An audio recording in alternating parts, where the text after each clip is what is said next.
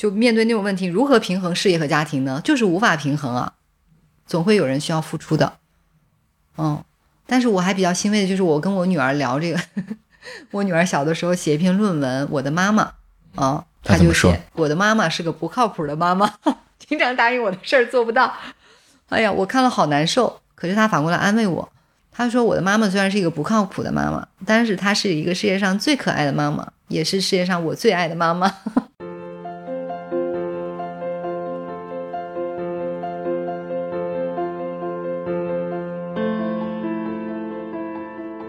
你好，欢迎收听长河问道，我是主播长河。今天和我聊天的是著名的互联网创业人士，她是呃两个孩子的妈妈，同时还是在大学里呃有教学任务啊。另外一个最重要的身份，她现在是迪数科技的创始人兼着 CEO。是在武汉大学数据可视化的这样的一个，嗯，武汉大学我们有一个数据新闻研究中心啊，我在负责研究中心的工作，然后又带两个孩子，啊，同时还有另外一个光环，嗯，博士，嗯，第三类人 是吧？所以，所以我觉得今天这个，呃，你有很多的这样的一个身份角色，我觉得特别有趣啊，所以说我一定要找你聊一次。本来想约你的，但是后来上次你你看完那个以后，你说找我聊聊啊，我就说好啊好啊。但是我一直想，哎，我怎么说去武汉啊？嗯，那个那个时候你知道又是疫情，对，所以还蛮难的嘛。但是正好今天你来到上海，我觉得哎天呐，送上门来了。是啊是啊是啊是啊，所以我觉得也也我们有必要这个真的就针对这个，尤其是你在做创业，又是在数据可视化这个领域做创业，我觉得。啊，真的有很多，我想你有很多的故事要跟我分享，有很多的苦要受。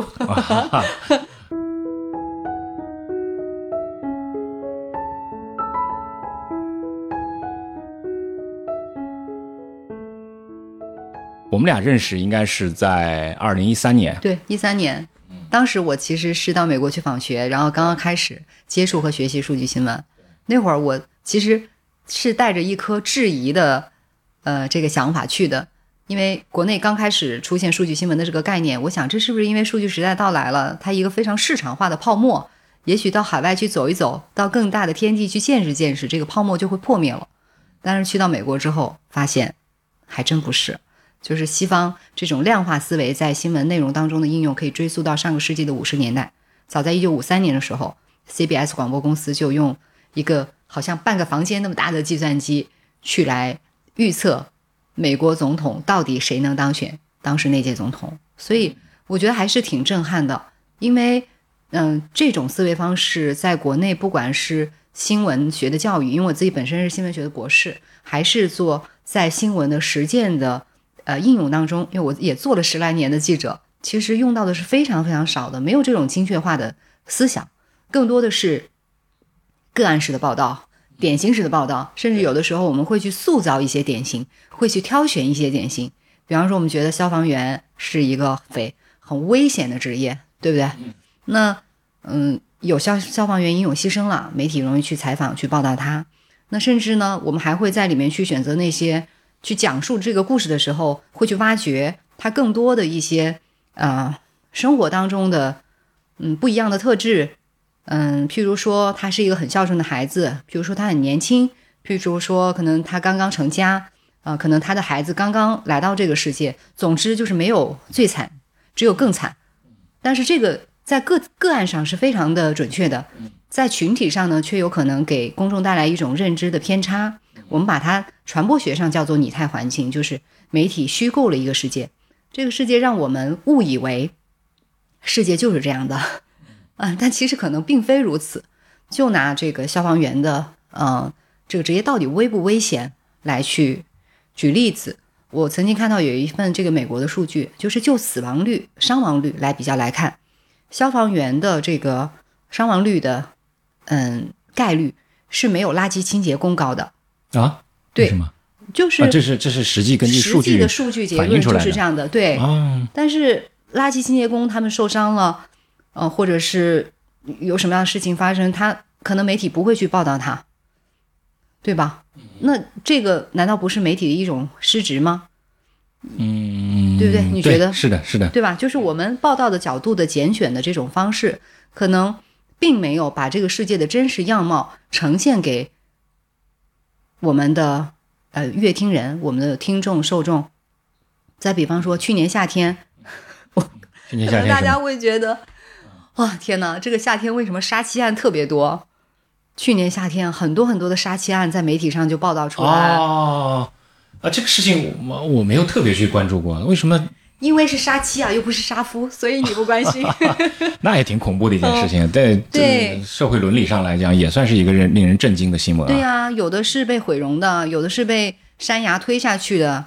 哦，对对是对，泰国那件事情，是啊，对我知道那件事情。对那件事情爆出来之后，就很多媒体他们会去找选题，去挖掘一些类似的事情，然后再把它写出来发布在媒体，那不就会给大家造成一个阶段性的这种信息的轰炸，没错，对吧？我就会觉得夏天为什么杀青案特别多，是因为天气热，老公心情都不好吗？这是开玩笑的。对对对，所以这是有问题的哦。我觉得就是说，不管是作为新闻从业者，还是说，嗯，因为去美国访学的时候，实际上已经是一个呃新闻的研究者、一个学者的角度来看，那我们到底如何把这个社会的真相告诉给公众？所以我们需要有另外一个不同的视角。我觉得数据是一个很好的切入点。是。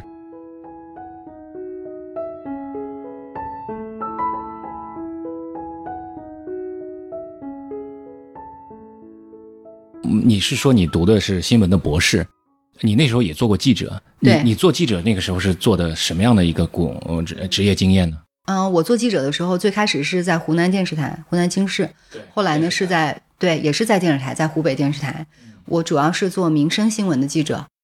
是做那种呃有了突发以后就跑到街头，一定要跟大家去冲到第一现场那样的吗对，是的呀，经常半夜两三点钟打个电话来，哪里起火了，我们就要去。？Oh my god！你也太拼了吧！是，然后啊还曾经因为采访把那个鞋底儿都给跑掉了，真的有这种、啊真的啊 对，哦因为那几天工作太忙了，也没有时间去那个换鞋。确实，那两三天都穿着同一双鞋，并且还下雨了，就在泥泞的马路上跑来跑去，跑来跑去，最终就把自己的鞋底儿都给跑掉了。哦，这是哪一年啊？嗯、我想想，这个呃，大概应该是在两千年左右。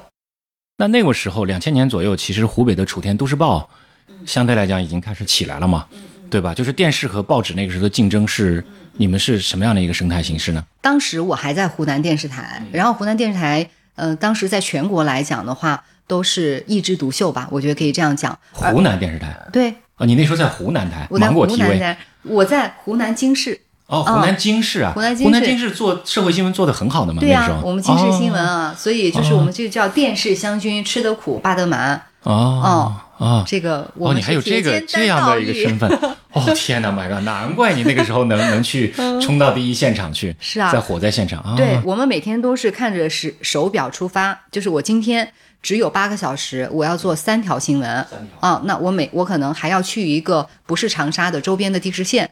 去多长时间，返程多少时间，在现场采访用到多少时间，写稿子要多少时间，我们都会看着表来去计算。嗯，所以就是每天都是最新的消息，第一时间送到呃午间新闻还有晚间新闻的这个直播间里。真的好拼啊！是现在跑突发的女记者，其实现在回过头来，我仔细再想想啊，我们那时候在做报纸的时候，我们当时就就嗯都市报嘛，当时就流传流传了一句话，叫什么呢？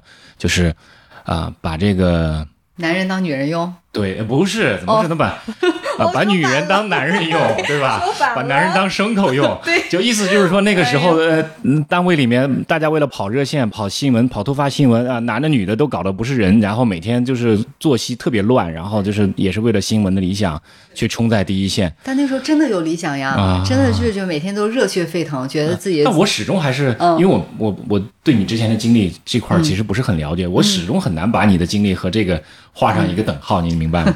哦天哪，啊，做了多多长时间？这个时候？嗯、我在湖南大概待了有三年左右的时间，而且我是其实我是一边读书一边到湖南台去做新闻的，这个经历挺有意思。我原来是学病毒学的，病毒学嗯、是武汉大学生命科学学院病毒系的啊同学，一位同学。哦，那你是学生物病毒，那 然后去转去做新闻，是的，研究生再转的新闻。我研究生一年级的时候就到湖南电视台去工作了，是因为有一天我在校园里面走，就是珞珈山庄武汉大学那个，嗯、很美丽的 一处拐角，上面贴了一个广告，就是湖南电视台来招聘记者、主持人啊，说那湖南卫视是谁呢？就是我们制作了《还珠格格》这么有影响力的一部电视剧，等等等等。我当时觉得很好奇，而且当时呢，我其实是对我过去的这个专业，我是否真的能够胜任，产生了一种怀疑。这种怀疑就在于，我感觉自己动手能力不是很强，我对生命充的这个奥秘充满了好奇，啊，但是呢。我真的要去做一个研究人员，我感觉我好像不太能胜任。就我们做实验，不是有很多那种致癌物质啊、荧光剂啊什么的，有的时候戴手套，就是我经常很混乱，有的时候戴了，有时候没戴。生命科学应该是理科对吗？对，啊，纯理科。对，啊，那现在新闻应该算是在大学里面应该也应该算是文科，是文科啊。所以我就很好奇，那那是不是这样的一个理科的经历，决定了你后来在做新闻的时候，也在考虑量化的问题？没错。啊，就是这么着，因为这个 这个原因，就是因为这个原因啊。嗯，就是我想想，我读了有八年的病毒学，本科四年，研究生因为跑去湖南工作了，三年被我读成四年，就学了八年。他在你的生命当中到底应该留下一个什么样的烙印？还是真的就是一片云彩带走了，什么都没有留下？我还是希望能够有所结合。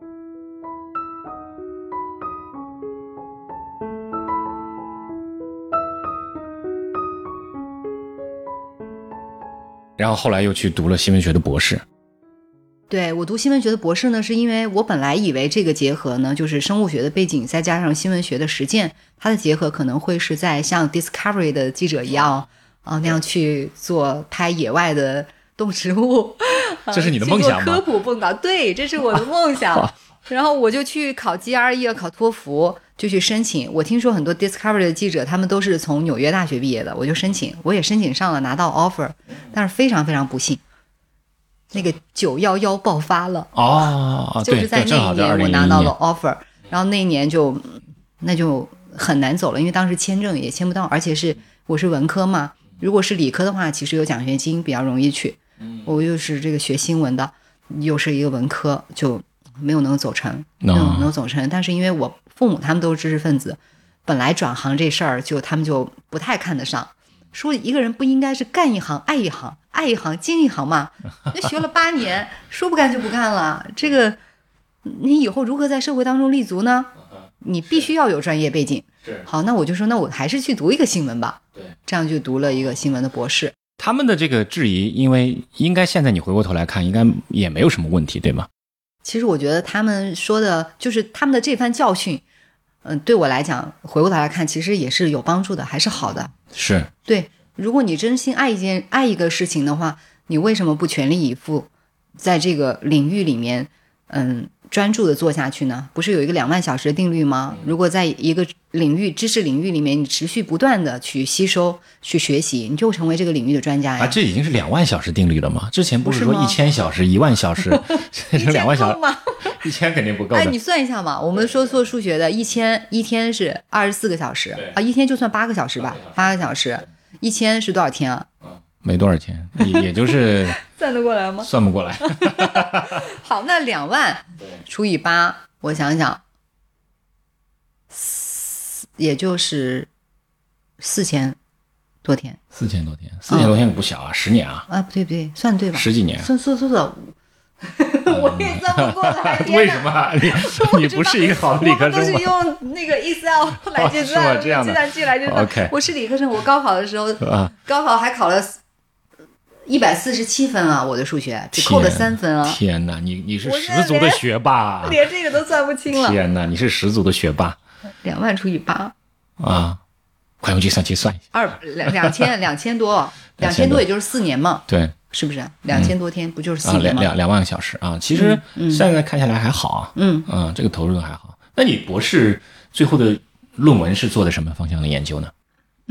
那个时候偷懒了，也不是偷懒，就是说那个时候。也很年轻，其实我那个 也有点浮躁，也不能叫浮躁，我就我感觉怎么把自己人生都否定了呢？不能 那也不至于。对，就是说那个年轻人还是这个这个这个这个比较消费主义的。是。然后我很喜欢看综艺娱乐节目，在我从湖南电视台出来，就是我有一些调研的资源，有很多朋友啊，所以我当时研究的是湖南卫视电视娱乐节目的生产与消费。嗯。但你想听一下我的硕士论文题目吗？啊，可以啊。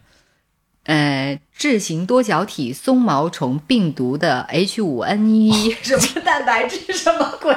我已经炸了，真的吗？这么长的一个名字，哦天呐，太专业了。我曾经前前段时间把我的那个，应该是去年的时候，还把我的硕士论文搜出来过，嗯，但是我已经看不懂了，啊，真看不懂了。你后悔过吗？嗯，不后悔啊不。后悔。嗯，其实我觉得我已经过得够随性、够任性了，就是一直是 follow my heart，想做什么就去做。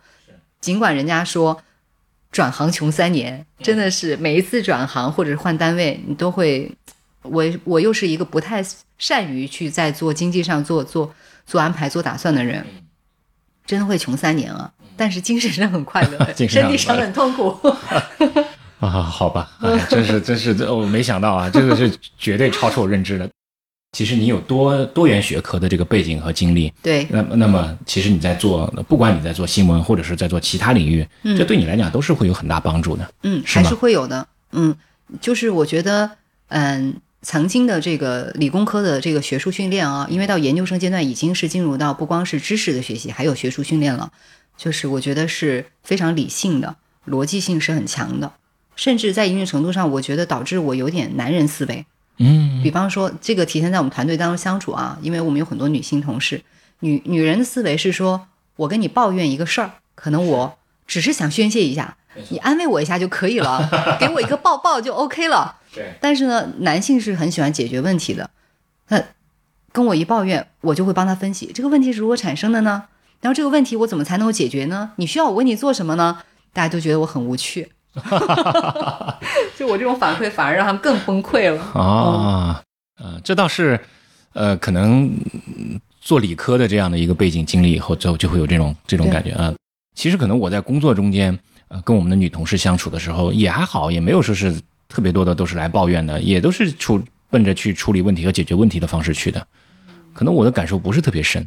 诶，那为什么在我们团队当中会有？可能我觉得也还有一个原因，就是说，嗯、当然不是所有人他们都会呃来对我吐露心声，但是因为我们真的就是从最初的一个人、两个人、两个人、三个人这样慢慢慢慢成长起来的，然后，并且我们这个团队真的是，呃，向心力、凝聚力好强，嗯，可以说最初牵手的那几个人，都一直走到了今天。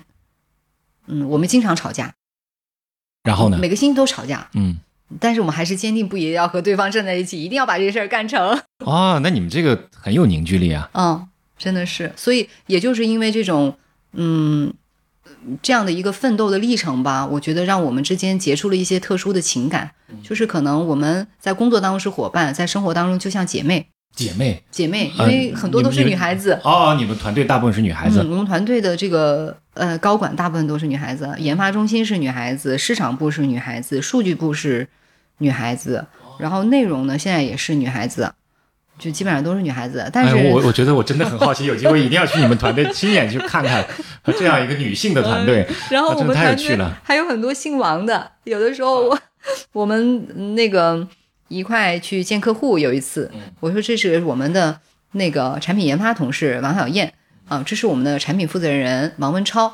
啊，这是我们的内容负责人王九龄，九龄是一位男士啊，王文超也是男士，我俩女的，两男的。然后介绍完了之后，看对方，嗯，有点犹豫，我马上就跟上，我们不是家族企业，那么多姓王的，太逗了，嗯。你是后来又回来读了博士，对吧？就是嗯。新闻媒体出来回来又读了博士，然后在职读的博士，在职读的博士，嗯。那就那时候就去了湖。我是回到湖北来之后嗯。才读了博士，大概是零五年才读博士，相当于就是我到美国去，想要去学环境与科学报道嘛，拿纽约大学的 offer，但是没走成，然后我才申请了武汉大学的博士，这个是在零五年。那个时候你像你现在这种形象，你去做一个电视台的主持人，嗯，应该是应该是很 nice 的一件事情啊我。本来就是主持人啊，对啊我那时候我还拿过，呃，也就是二零零五年中国年度新闻评论节目主持人，就是跟白岩松啊、杨澜啊，嗯，然后我们大家一起走红地毯啊。那为什么呢？你觉得主持人这个 这个职业角色不是你追求的吗？我喜欢呀，我现在也很希望那个那个，如果有哪位啊制制片人能看上我，让我再做个节目。OK OK，对可以的，可以的。嗯我觉得可以做一档数据呃，比如说全世界数据最新前沿的一些这种通过数据呃思考来去反映到生命科学某种程度上的演化的东西，对不对？毕竟二十一世纪应该是生命科学的世纪嘛，对不对？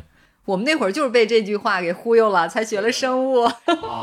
你说这已经活得够任性了，真的是想做记者做记者，想做主持人做了主持人，想当老师当了老师，想创业还创业了，还融到资了，嗯，就一直都都还活着。我天，我太佩服你了，我太佩服你了。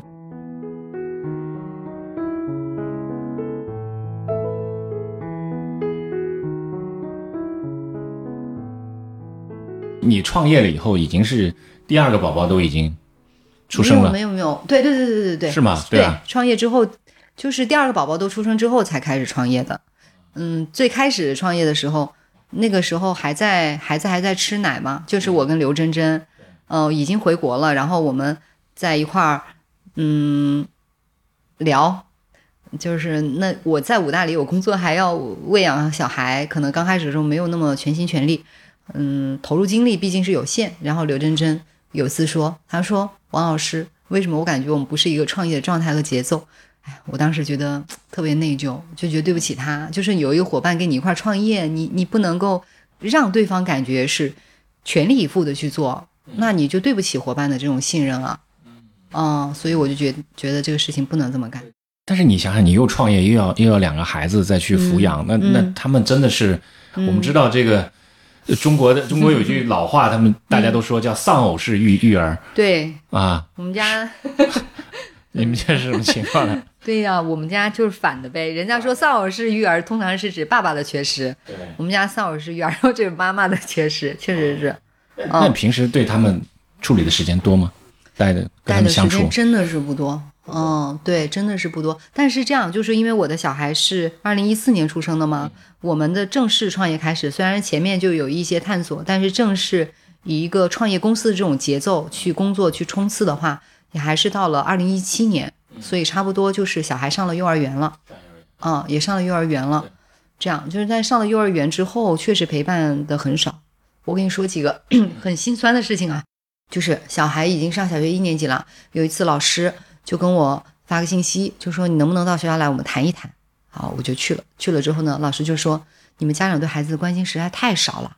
他说你们看看你们家小孩，没有哪个家长像你们这样。你有没有看过他的铅笔盒？他这句话真的是戳中我的心了。我真没有看过他的铅笔盒。但是你怎么能够没有看过他铅笔盒呢？他刚刚进入小学，面对的是一个人生的新阶段。嗯，整个人他自己都是蒙蒙圈的。我们家那个宝宝又很呆萌。他就是蒙圈的，特别不知道该如何处理，束手无策的时候，其实你应该在旁边去支持他，去引导他，对吧？但是我们都没有做到。老师说：“你看，我要求每一个小朋友应该是五支削好的铅笔放在铅笔盒里，每天带过来。你们家只有三支，都是钝的，你们是怎么做父母的？”哎呀，我当时听了，我简直我觉得都快哭了，觉得特别对不住他，真的特别对不住他。然后后来呢，又找我去谈了一次话，说。你们家孩子很还是很有上进心的，很好强的。但是呢，你们给他的支持帮助太少了。他在学校写作业带回家，你们要帮他看一看，做的不对的地方呢，帮他改正啊。这样呢，就帮他第一学到知识，第二呢，你给他力量，给他鼓励和支持，让他知道他遇到困难的时候，父母会站在他身边。好，那你们什么也没有做？他在学校呢，他在家里带着错的作业本到学校来，老师就得课间辅导他。但绝大多数的家长是做的很好的呀，所以那课间我就会单独找他，那这对他不会形成一种压力吗？他说我觉得他很不开心啊，所以我当时觉得特别的难受。我我还见过你们家那个老大，嗯，对吗？哎，我老大真的很省心哎，是吗？对我刚刚说是老二，老二，老二，但是也挺护的。我问问过他，我说你觉不觉得那个很难受啊？他说我还好。但是我每次老二是个男孩子，男孩子啊，我还好，但是希望妈妈能够少出一点差。你出差多吗？我多，嗯，就但是也是阶段性的，嗯，就是嗯，譬如说这个月就这个月出差就是很频繁，我可能星期一到星期三都在出差，星期四、星期五在学校，嗯，然后星期六呢，星期天尽量在家里能够陪他们，我这是我能够做到的最多的。周末在家里，对。啊，那也那也应该是平衡了。对，这中国的为人父母嘛，大家能在周末能陪陪孩子们，应该算是，呃，毕竟毕竟工工作很很多的很忙的家长也也非常多。嗯，但是有的时候周末还是最近不是开始做那个视频的哦，对对对对对对，你在做视频号。对呀，我看到这个事情以后，我还纳闷，我说啊，天呐，你你你忙得过来吗？那就是每个星期天自己给自己没事儿找事儿，这不是每个星期天还得去录像，自己在办公室里自拍自导自演。呃那你觉得这个你擅长吗？或者说是这是、这这个事情投入那么大的精力，对你来讲，嗯你是怎么考虑这个事情的呢？嗯，一个是其实我真的还是很喜欢面对镜头去表达的，对就做主持人是我自己真心热爱的一份职业，只不过是在当时的那个环境和条件之下，我做出了其他的选择啊，但能够重新回到镜头前，我觉得是很开心的，这是我的一个兴趣爱好。嗯啊、我享受其中。第二个呢，就是说，我们也一直在尝试和探索数据内容的不同的表达方式。我们希望它能够更容易被读懂，对嗯、让人也更有兴趣去看，对，嗯，更有兴趣去分享，嗯，因为我们在做的这个创业的事情的底层底层的价值啊，是我们觉得在数据时代对数据的获取和表达是每一个公民都应该拥有的一种权利和能力。所以我们希望通过自己的产品和服务，能够把这种专业的能力赋能给每一个普通人。但这个是很困难的一件事情啊！你想想，普通，人，普通人这个像我是文科出身，我虽然管了那么多年呃数据可视化团队，嗯。但是如果说是这个我我看到的东西，更多的东西我我是在创意领域，在视觉传达领域，我觉得可以，但是在数据挖掘领域，呃，这个就不是我擅长的事情了。对，所以我们需要把呃最终的一个可理解的成果，呃，给到用户面前，嗯，是。对，让他们以嗯最便捷的方式，最低的理解门槛，嗯，能够去，嗯，去去感受这些数据的价值，或者说能够把这些数据用起来，我觉得还是很重要的。譬如说，国家统计局还有各个省市的政府开放部门都在开放数据，但这些数据呢，嗯，他们在这些政府的公开网站上面，虽然人们都能够去触达，嗯。啊，可是理解起来呢却不太容易，而且很多的数据呢是比较分散的，嗯，哦、那也就是说，在政府的开放数据的这个成果和公众的信息需求之间，还需要有一帮人或者有一帮机构能够起到桥梁或者是转译者的这个作用，嗯、才能够让这个数据开放的价值真正的普惠于民啊，你觉得是不是？对。所以你现在在做的视频号的这件事情，其实是对迪数的对外形象或者市场推广的一部分嘛？嗯，我觉得可以这样理解，就是说，我想让大家看到，嗯，数据表达的一些不同的可能性。嗯，那其实现在我们也看到了，就是说这个，嗯，比方说 B 站，他们现在嗯打算跟我们合作，说让我们在知识区来去做一个知识的 UP 主，主要就是讲数据思维和数据表达。对，哦，那我觉得可能这个也是一个嗯有价值的一个结果。所以这个内容的这个嗯重担就在落在你身上了，是吗？嗯，我很很乐于承担重担啊，负重前行。太厉害了，太厉害了。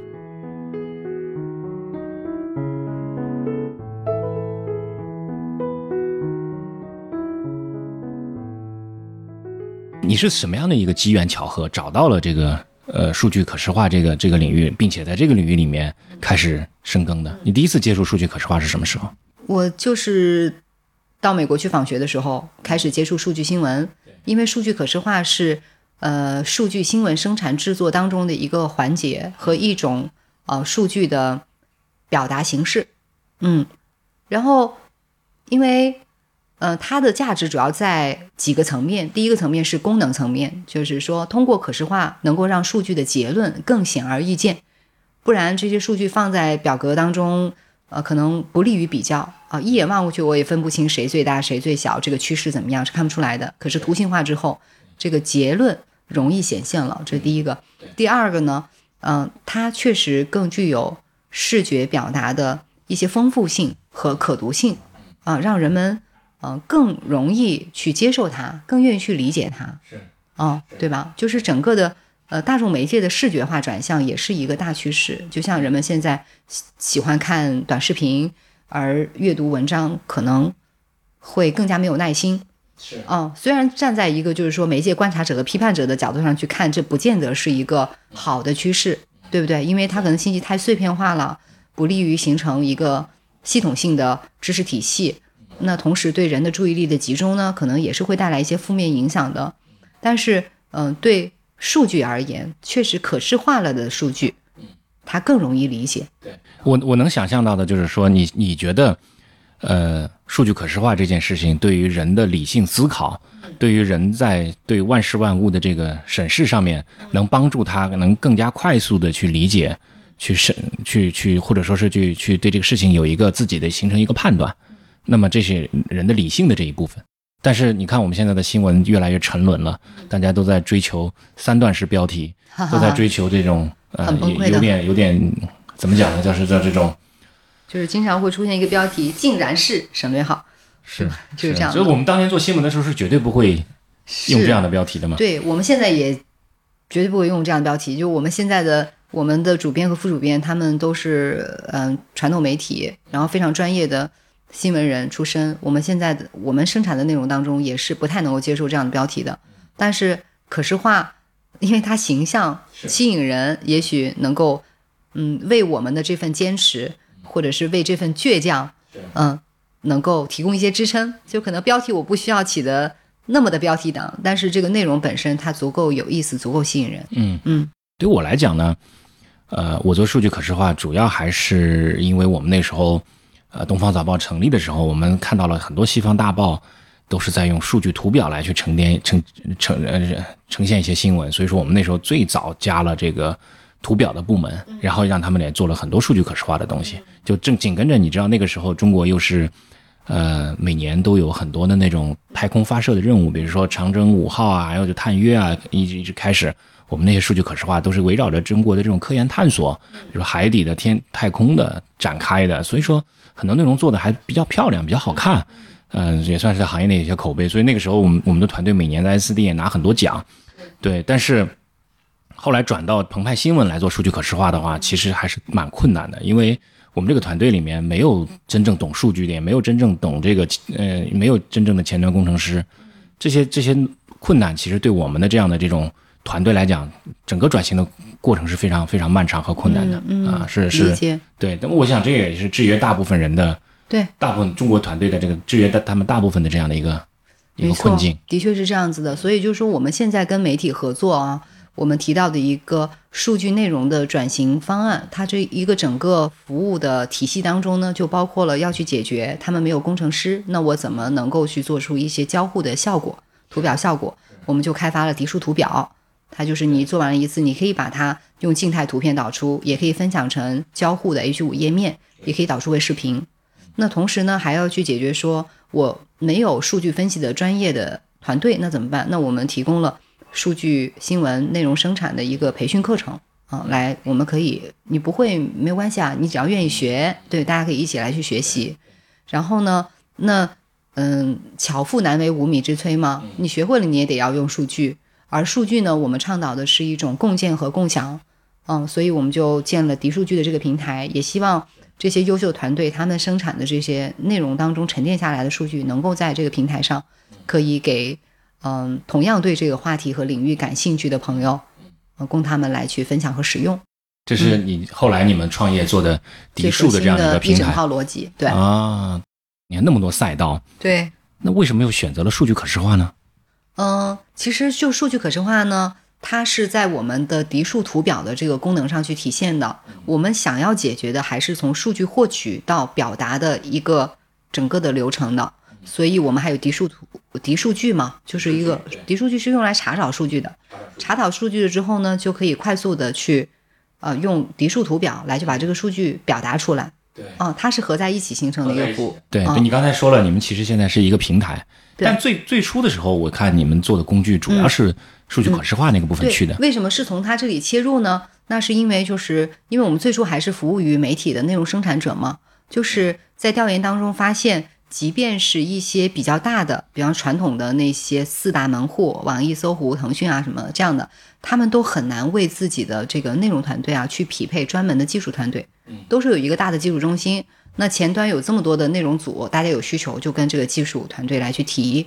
那经常有一些很有意思的 idea 创意，最后没有办法，因为这个技术资源不够，没有办法落实，我们就觉得这是一个好可惜的事情啊。所以就是我们想先来去解决，嗯、这个小点上，也同时也是因为其实要解决数据源的问题，它的投入确实是更大的，因为这个世界上的数据有那么多，我到底应该从何开始呢？对啊，可能是因为当时数据可视化是一个更加明确的一个需求点。嗯，哦、当时呢，我们也觉得说，国内的一些可视化工具呢，它在表现力上还是不够的。虽然有很多的选择，有有那时候已经有一些选择了。对，已经有一些选择了，但是它在表现力上是不够的。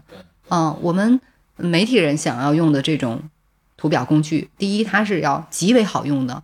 你千万不要跟我说，我为了有创意就得去写代码，我可能一行代码我就不想写，没有没有这个时间，而且。写代码其实对大部分做做新闻这个行业的人来讲，还是一个技术门槛蛮高的事情。对，是的。第二呢，就是它的自由度还是相对来讲，就发挥空间是比较大的。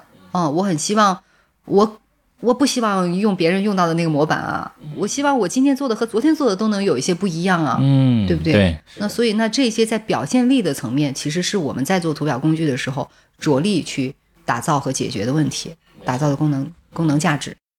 所以说，嗯、迪数就是现在主要是两块儿，一个是数据下面的底层数据，呃，数据服务，然后就是上面的数据呈现。对然后你在上面再做了一些，就是说教育型的工作，就是帮助大家来使用迪数，对对吗？对，是的，哦，嗯就是那现在其实主要是三个三个大部分的业务模型了。嗯、差不多。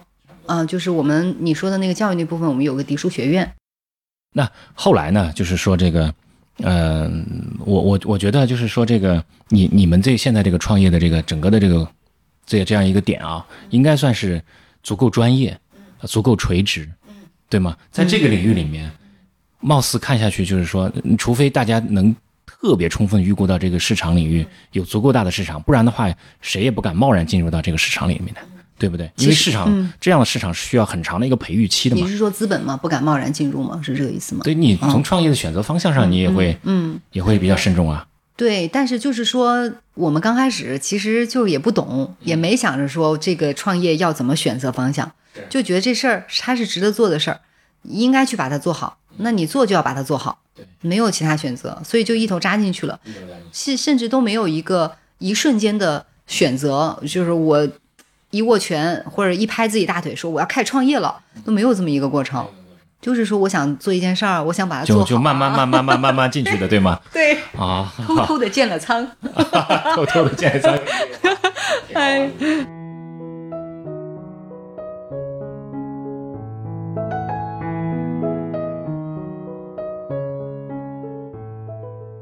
在国内，嗯大学里面开始开设数据可视化这个专业，尤其是新闻学里面开设数据可视化这个专业，其实做的也蛮多的了。就就是当时我一度以为，就是说啊，这些学生大家学了这个以后，出去以后怎么办呢？因为我们在媒体，我们知道从事这个工作领域工作的人其实并不多。嗯，他们就业空间是非常广泛的。我们看到今天需要做数据表达的，除了媒体之外啊，也还有很多的互联网企业呀。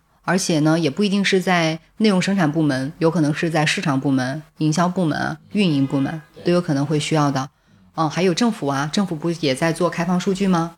像比方说我们服务的国家应急信息中心，他们每年会有几次面向公众的数据报告的披露。嗯啊，就是这个今年全国，嗯、就是大家所有人都参与的啊，其实就是说我们经历了多少不同类型的风险，比方说自然灾害啊，台风、地震，呃，那个酷暑，这些都算是对吧？那像新冠疫情，这也算是公共事件。那其实。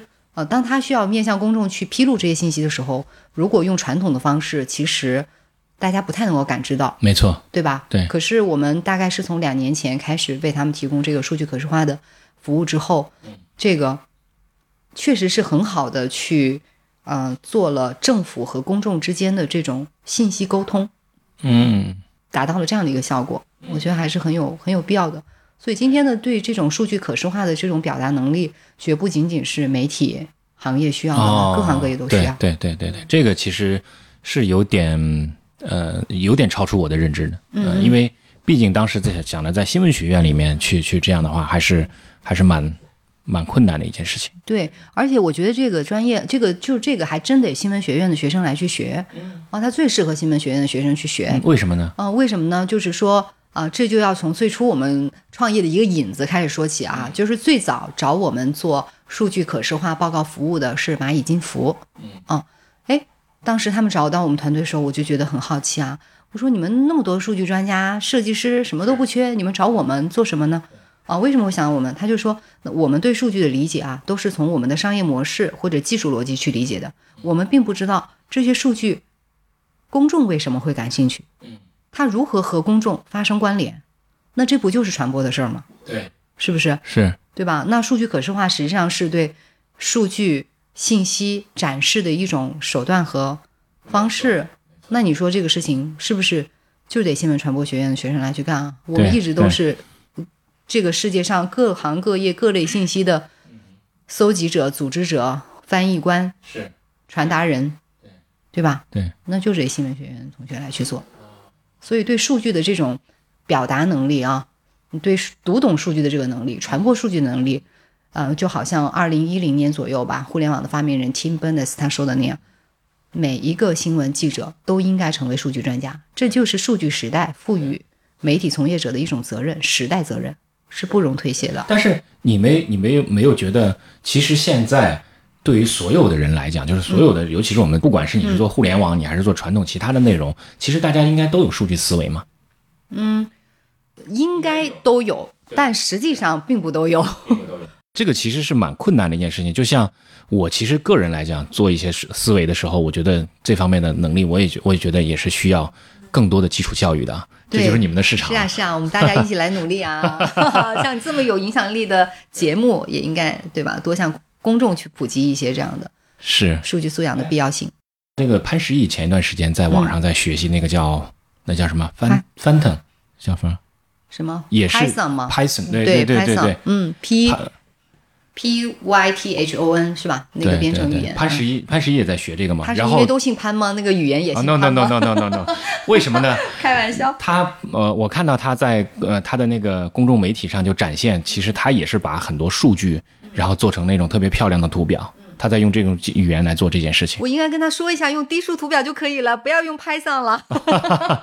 对，但是你知道吗？现在其实学习 Python 是一个很流行的事情，我知道，是吧？嗯，对，其实那个 Python 打的各种口号啊，它本质上呢，它这个编程语言它可以去爬取数据，可以去分析数据，当然它也可以展现数据。但你有没有发现，就是很多关于 Python 课程的这个广告上来就是漂亮图表展示在你的眼前，可视化的部分。对。因为你抓取数据那个东西看不着，怎么分析数据的过程不好看，最后只有表达出来的成果是吸引人的，所以人们是奔着最终的这个刺激眼球的、能看得见的成果而对，去的。结果是看着这看着结果去的。对，其实在这个方面，低数读表能力最强。我们做啊 对，那你要找机会去去，要不要去 攻攻一下潘石屹的关啊？，对，要的很有必要的，而且不需要学编程啊。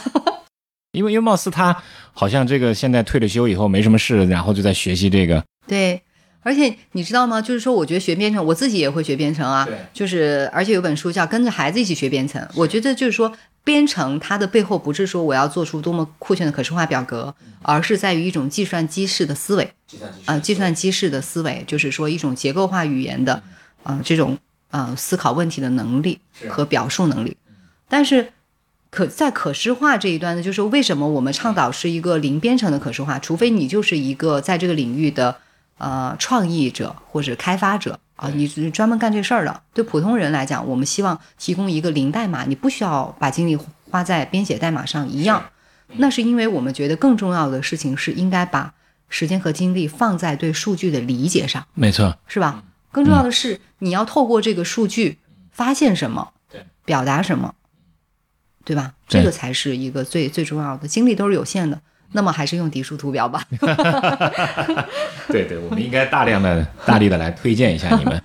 谢谢。呃就是呃，我后来在做媒体以后呢，因为我二零一三年的时候我去美国做过一次那个，就美国嗯国际呃，正好是在国际新闻设计学会，它里面呢每年都有一些评选，评选里面其中有很大一部分都是关于图表的内容，这里面是它评选的中间很重要的一个一个比例。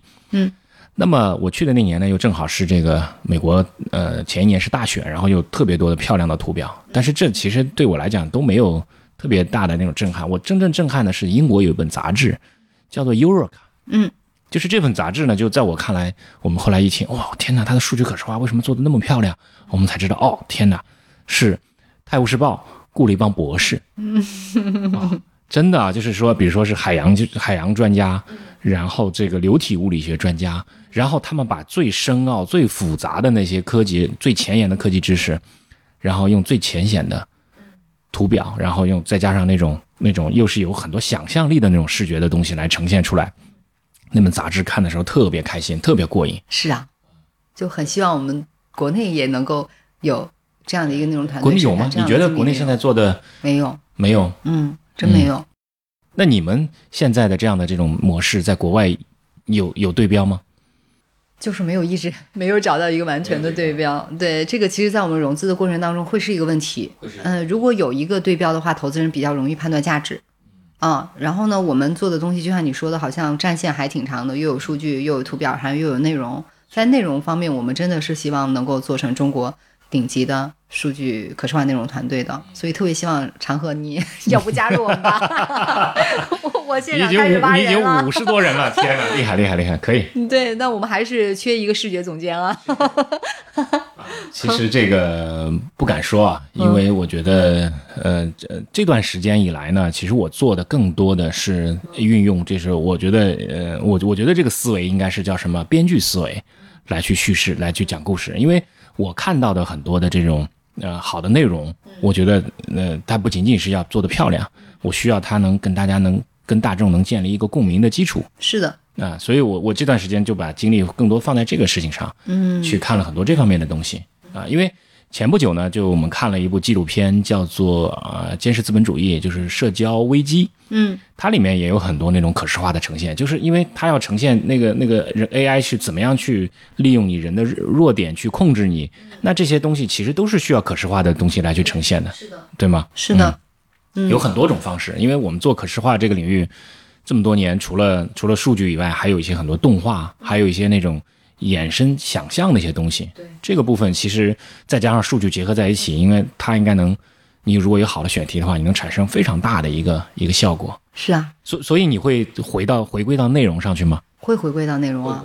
对，我们现在内容团队的能力也正在逐步的增强。Okay, 从技术公司，嗯，从开发公司，然后从这样的一个服务模式，最后要回归到内容公司。对，其实我觉得我们最终在平台上，嗯、呃，就是内容的东西，如果从内心的来讲的话，我觉得它是它是有很高的价值的，我都不太愿意说它会被交易。但实际上，从我们提供的服务来讲，你就需要，嗯、呃，其实打碎自己心中的这样的一个心结吧。其实没有什么，把最好的内容给你的用户，让他们。能够为用户创造价值，这可能是更加有意义的。是对啊，所以那我们的这个不管是数据平台还是这个可视化工具，其实在最终在这个生态当中流转的就是内容。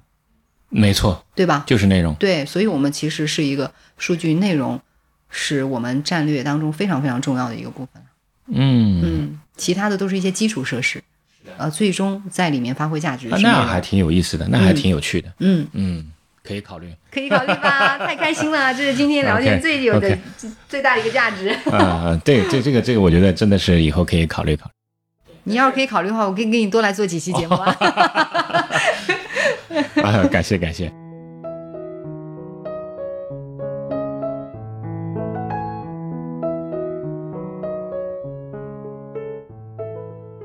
那么接下来我想再聊一聊，就是关于数据可视化这个行业前沿的一些东西。那你你也看到，我之前跟吕岩和那个周悠悠也聊了很多这方面的东西。那从迪数来讲，你们有些什么特别的？你觉得可以跟我们分享一下你们做的一些有趣的成功案例吗？嗯，我们对数据可视化的这个应用，其实现在主要还是在内容行业，就是我们定制服务的客户啊，主要是在内容行业。比如说，呃，腾讯其实是我们最大的客户。而且我觉得呢，就是这几年创业看下来啊，觉得，啊、因为你知道，像字节跳动的那种算法推荐，其实是对原创内容是有很大的一个冲击的。你会发现你，你干嘛要花力气投入那么大去做原创内容，对吧？对你把那个别人内容拿来，只要你能够提供好的信息服务，用户也是买单。嗯、那因为我们每年都在做媒体的行业调查嘛，啊、就是我们看到有一些团队啊，他们是整个的内容的缩减的幅度是百分之五十，嗯这个我觉得是还是挺惊人的。然后因为自己也是内容生产者，就会还觉得挺心痛的。但是呢，很有意思啊，所有的数据新闻团队都被保留下来，就我们调研的所有的数据新闻团队都被保留下来。是那我觉得这是有原因的。嗯，那原因是什么呢？我们得到的一些验证啊、就包括说数据可视化的这个内容会比啊、同样的主题，但是是普通图文的内容流量要高百分之三十以上。嗯，那我们也还看到呢，就是说数据新闻作为一个内容的起点，它可能可以给媒体带来不同的一些商业模式，而不仅仅是广告。譬如说咨询。啊、数据服务、数据产品等等，所以我想这些都是数据新闻的这个栏目和团队能够保留下来的一个很重要的原因哈。是，那所以，嗯，我觉得有意思的是，呃，在整个过程当中啊，这么几年，我们也都是在参与不同媒体的一些内容生产。我刚刚说腾讯是我们最大的客户，他们真的还是很愿意在原创内容上出钱的，去做培育的。在很多人都不愿意做内容原创内容的时候，所以这一点上我还是啊很看好腾讯。对我觉得他们这种精神还是挺让我们这波人觉得很感动的，也很有动力。那有人在坚守，我们就要也一直都坚持下去。我觉得这是一个。呃，第二个呢，就是会感到呃数据内容的这个表达的空间呃越来越丰富了。嗯，最初可能比在比较多的是好像显而易见的数据比较集中的这种话题领域啊，像财经啊，嗯、像包括体育啊等等。那现在就会发现社会类的话题，嗯、还有嗯、这种娱乐性的话题啊、民生的，甚至国际传播、国家形象这样的话题，都可以用数据来去叙事。是，嗯，然后这里面有特别有意思的两个发现哈，一个是呃对外的传播，嗯，数据的表达越来越受重视。我觉得这可能是跟就数据本身它是一种跨文化的信息符号相关。啊、这个数据更容易被来自不同文化背景的受众所理解和认同，用数据来说话。嗯，另外呢，我们发现在这个营销领域，这个数据加十八禁开始发挥它的魅力。营销领域，对数据加十八禁，对，就是那些过去我们不太好去触碰的，呃，比较禁忌的话题，比方说，啊、这个性，嗯，嗯，比方说，呃，是这个这个性别平等啊、等等啊，等等一些。所以你说的这个十八禁，就是相对来讲是一些禁忌的话题，少数派的话题。不，是软软色情，呃，不是不是，呃，就是不太容易去触碰、去解读的话题，对，就是应该有点像很硬的那 hard 的那种，或者说是 cold 冷的那种冷话题，是吗？对，或者是他在公共领域大家一直不太愿意公开的大范围的去讨论，对，啊、这样的一些话题，当我们用尝试用数据调研的方式来去呃对它进行啊、探究，我觉得是探究，就是因为我们需要寻找一个维度，去对这些话题所涉及到的群体去做一些接触和了解，然后呢去做表达的时候呢，嗯，可能因为数据会有一些理性的呃这个外衣，对和对对内涵对对对对，对，就让这种话题能够得以有表达的空间。没错没错，嗯这样的话也会很严肃，去认真的去分析一件事情。对，嗯然后我们发现，就是跟两性相关的很多话题，就很容易在网上成为爆款呢。比方说性别平等，嗯啊，比方说这个，嗯，就是可以，我们我们有一个微博号，就叫“迪数迪数据”，呃，迪思源迪思源数据。然后这个每天都会发各种各样的图片，每一个图片里面就是一组数据，围绕这一组数据呢，我们就关注一个社会问题，讨论一个社会现象，大概是这样。就里面和性别相关的，特别受关注，很容易成为爆款。可能我觉得我们流量在每天都会有个二十万加、二三十万加，这个是有的。哦，对，就这么高，对，这个爆款在百万以上流量的这种，我觉得有百分之八十以上都是和性别相关的，就是这个社会当中的在各个权利，呃，生活的方方面面当中，男性和女性之间到底平不平等的这个问题，对，就特别受关注。最近这些年，这个话题是，那么这么看下来，我觉得我能想象到的啊，嗯。其实播客圈子里面现在两性话题也是很火的，是吧？是的，哦。也不是可能，只是说是可能在数据这个领域里啊，那可能。对，就很多，哦。甚至很多播客都是女性博主做的，主做的啊，哦。啊，听了很多这个还是让人印象深刻的这个博主做的非常有意思，这可能是跟我们这个社会现在进入到这个阶段也有一定的关系。也有关系。然后可能数据又给了大家一些不一样的谈资。嗯，你觉得是是是谈资吗？还是社交货币？或者说是是大家对这个事情应该有一个全新新的、全新的一个认知？当然，我觉得现在对公共的这个话语空间，我们可能没有办法以一个非常单纯的浪漫的心态去认知它，确实是很复杂的，确实很复杂的。这里面还是有，呃，除了普通的观众之外，它还是有很多的这种权力的、商业的啊，呃，各种意识形态的力量的争斗。我觉得这个是客观存在的。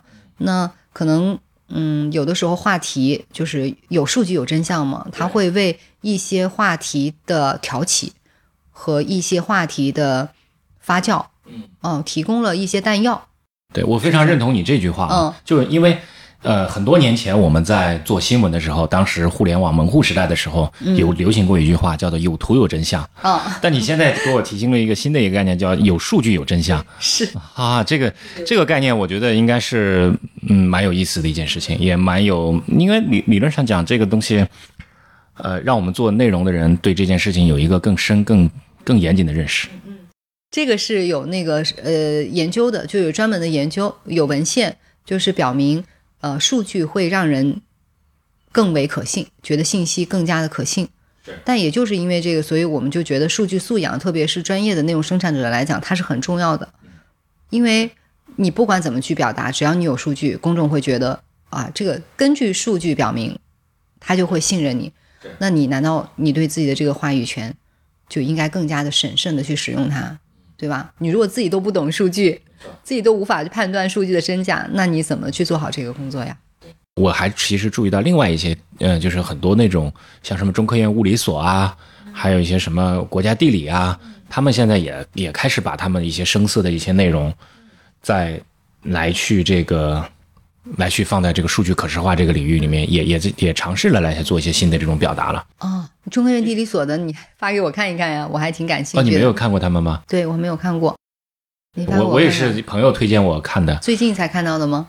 嗯，快一年了吧。哦，那他们做的做的还蛮有趣的，是吧？可能谈的都是些什么太空啊、量子力学啊，然后黑洞啊，呃，然后这个叫黑暗物质啊、暗物质之类的东西，可能会会做的比较多。哦，对，这个我觉得可能涉及到科普的领域。其实国家对科普的投入是很大的，嗯嗯，就中国科协呀，对，还有应该他们的这个国家投在科普的资金啊，像我刚才说的这个单位，每年都是有按亿为单位计算的。哦，嗯这个倒还真不知道。因为我觉得这种这确实是具有社会公益价值的一件事情啊，嗯对不对？对呃公众的嗯社会认知啊、科学认知啊、啊文化认知啊、艺术启蒙啊，都是很重要的。所以我觉得这个是应该去投入的。但是你想，那么高空冷远的东西，那么抽象的东西，怎么让公众去理解呢？所以这种视觉化的表达，它成为一种必然的选择。啊，原来是因为这个原因，所以、嗯呃，他们做的内容做的很多很非常生动，也非常有意思。然后在网上我看了他们很多人的流量，还是真的是非常好的。好呀，啊我也嗯再去看看。对对，原来有是有这个背景啊，但真没想到。但是我觉得，呃，我觉得还是让我呃，同时就是对他们的这个这个运行又有另外一种可能是一个选题话题啊，但是真的做的不错啊，也是很多很多可能年轻人推荐给我看的、哦，啊，真的非常有意思。我看看。嗯，好的好的好的。嗯。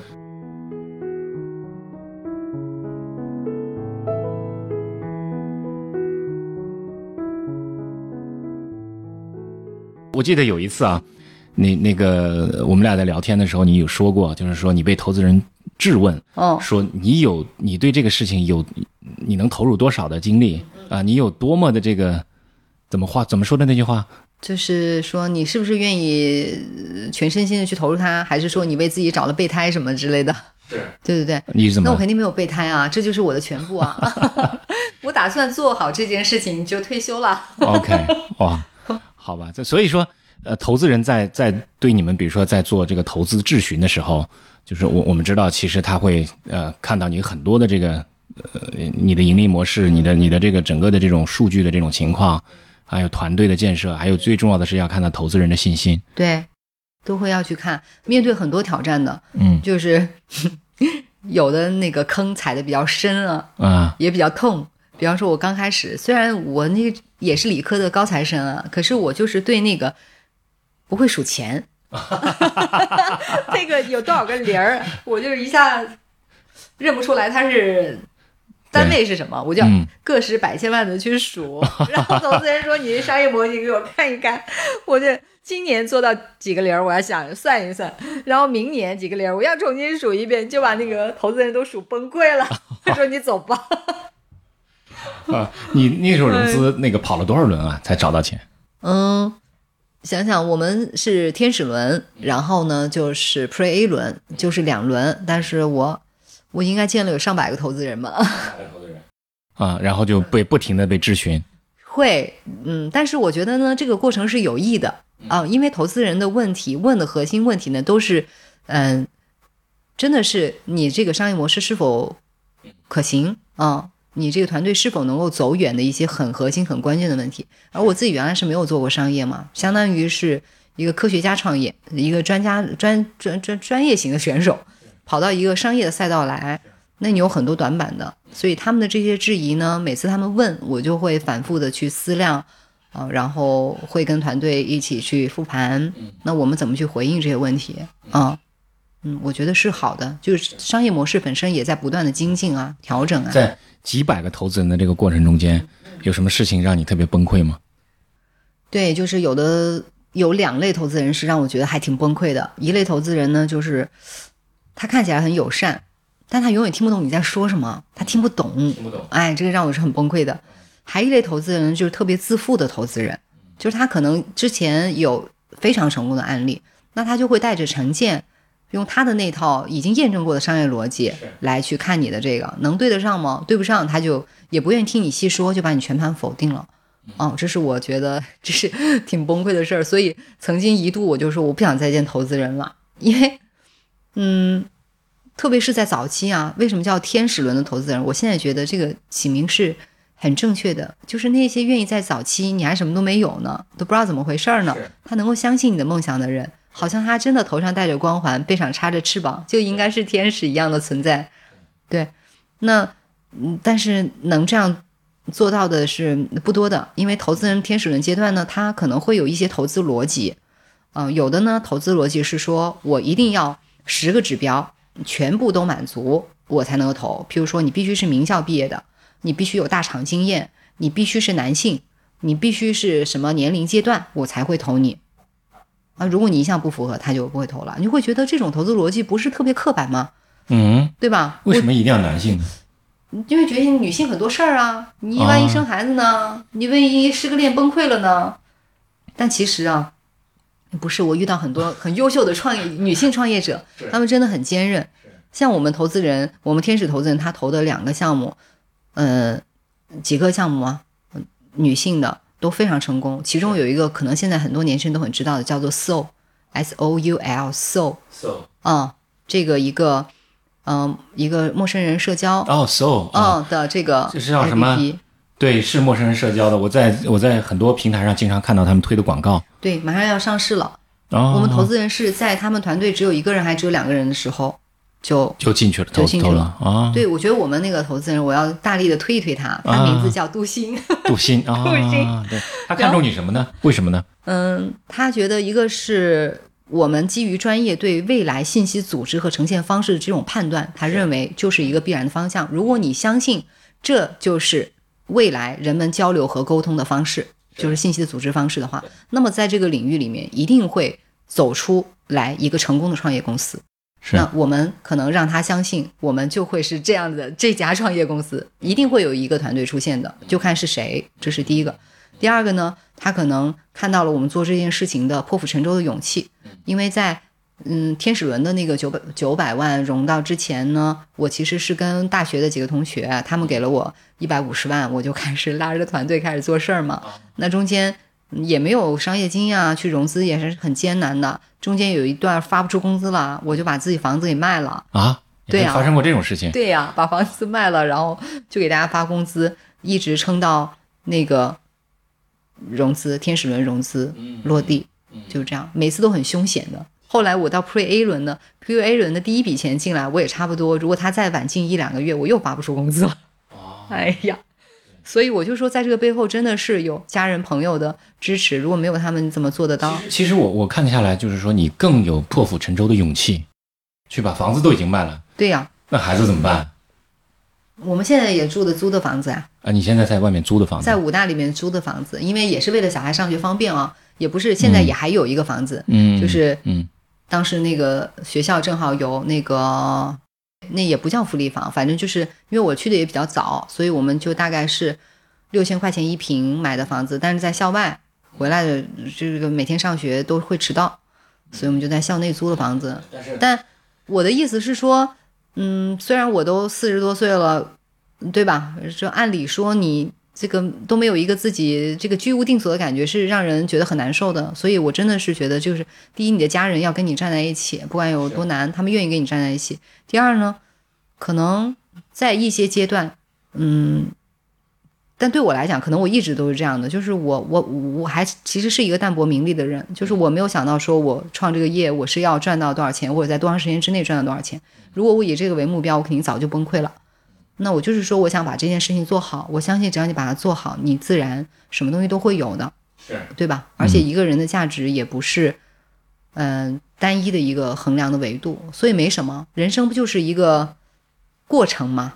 对吧？我们来的时候什么也没有，走的时候什么也带不走，所以没有什么的。但是，但是我我我觉得啊，就是我得我得问一个一个你个人的隐私问题啊，因为因为你想想啊，每一个成功的男人背后可能都说有一个成功的女人，那你对每一个成功的女人背后，你又出来这么这么拖家带口的创业，嗯，那你你家庭是他怎么支持你啊？你的爱人？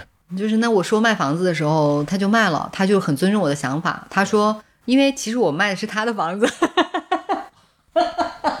真的吗？对我卖的是他的房子，是他买的房子哎。当然，因为我们结婚了，所以也算夫妻共同财产了。但是我是卖的他的房子，啊，他就说，他说这个房子当时是你让我买的，嗯。嗯，那我只当我没有买过这个房子，嗯。我没有赚过这个钱，没有拥有过这个资产，我就支持你。对。但是他也说了，到此为止啊，哦，你不要再想卖什么了。但是这种他还对你的这个事业的支持还是很很大的呀，对，确实很大。嗯，所以平时孩子都是他来带吗？他会付出比我多一些，但是呢，付出最多的还是我妈妈。哦，嗯，生活上啊，有老人，对我妈也是一个特别乐观开朗的老人家。我原来在美国学习的时候，我妈妈跟我一起去，就我们那个区社区里面的大家，那个中国人、外国人，大家都认识她，知道这个老太太厨艺特别好，厨艺特别好，哦对她拿做了一手好菜，经常送给大家吃啊，啊，然后为人很乐观，嗯，就是很开朗，嗯，就是跟大家尝试去做一些交流啊，挺有意思的。所以你们从哎呀，真的是太不容易了。我想想，家里的支持，然后又自己这么拼命。啊，虽然是名校啊，但是虽然是这个这么高的学历，但是你有这个破釜沉舟的勇气，嗯，这点还是值得让我绝对是刮目刮目相看的。谢谢谢谢，所以当时我们俩在聊的时候，你就说啊，你的投资，你被投资人问这个问题的时候，啊，我回头我也想过这个问题，我觉得，啊，某种程度来讲，我不够有具具备这个勇气，真的，真的，真的啊，我觉得我们我现在做的努力远远不如你，啊，今天我可能是属于一个比较疲惫的状态，但是我觉得跟你聊聊到现在以后，就已经让我打了很大的鸡血了。是啊，人生只有一次，一定要去做自己最想做的事。是的，嗯，我们并没有第二次机会。对，你说呢？是的，嗯，嗯，太不容易了。那你刚才说了，你又在创业的过程中间最困难的时候，都已经把房子卖掉，然后给大家发工资，从最初的两个人到现在五十多个人，是，这也用了这么多年的时间啊！你想，嗯，嗯，从一16四年一六16年一六年，到现在五年了，是五年五年。了啊。但是某种程度来讲，你这五年的经历，呃，所付出的还是有一些回报的，对吗？对，嗯还是有巨大的成就感的。巨大的成就感。对啊，我们现在可以服务那么多的用户，然后我们在媒体行业还有高校的这个专业领域的这个，嗯、大家都对我们非常认可。就你提到数据新闻啊，提到数据可视化呀、我觉得大家都还是知道有迪数这个团队一直在坚持的耕耘。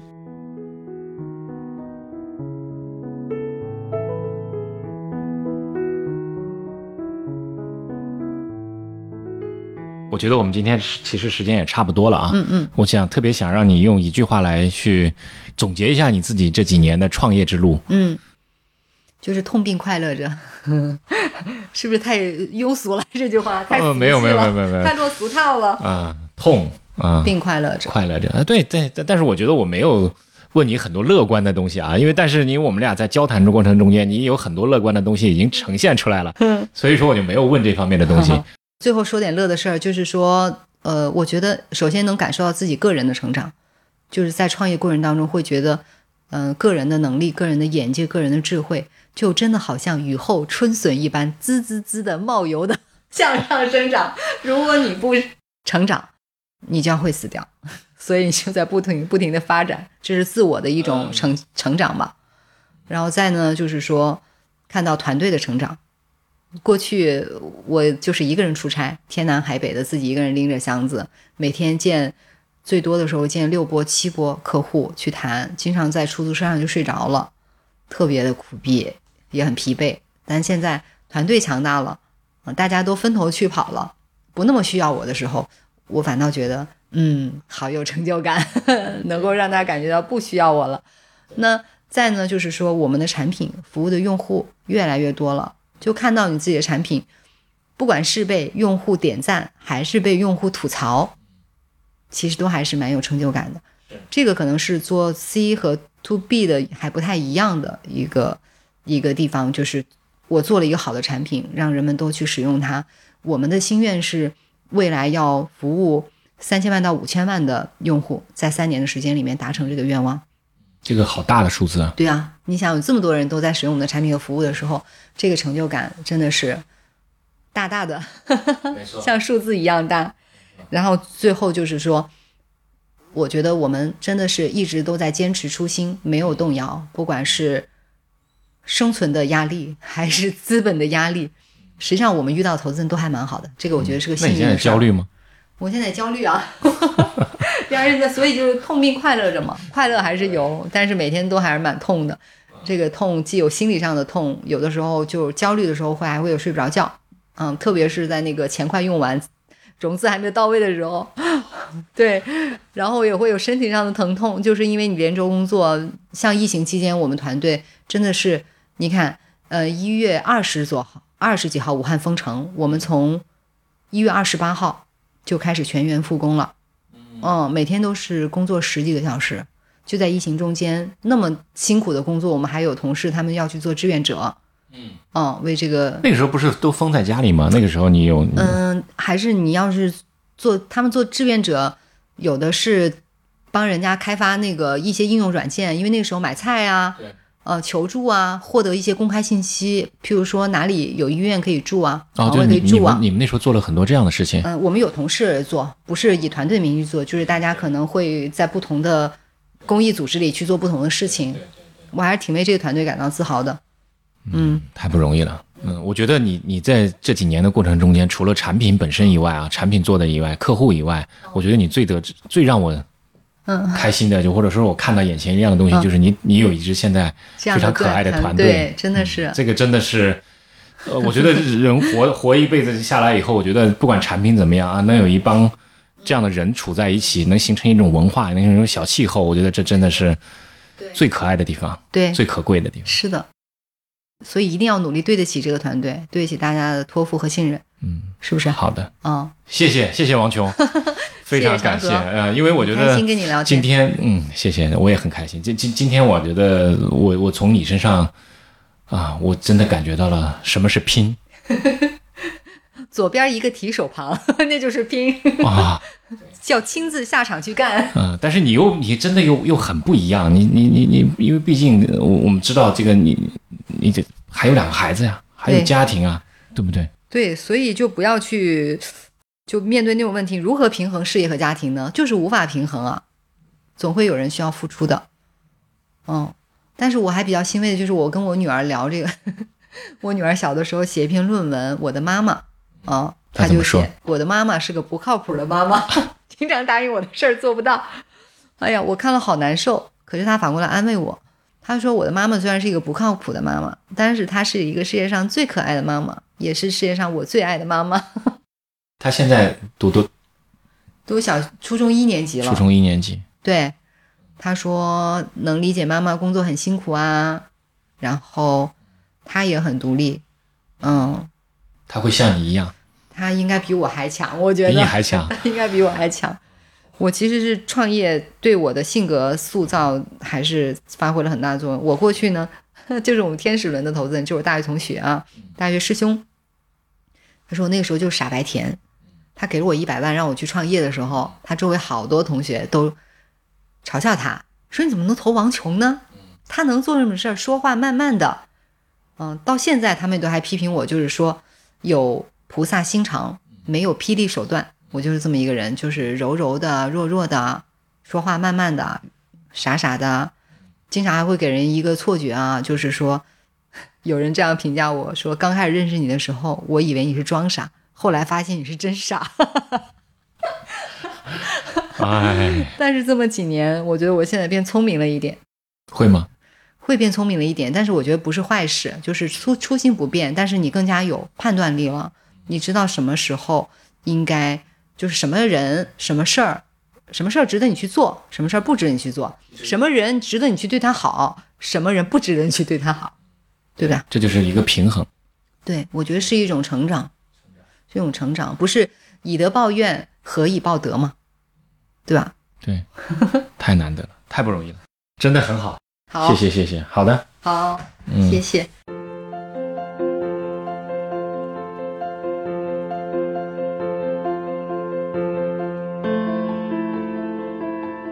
你现在收听的是《长河问道》，这是一档学习和探索型的节目，由麋鹿学研社和篝火故事联合制作。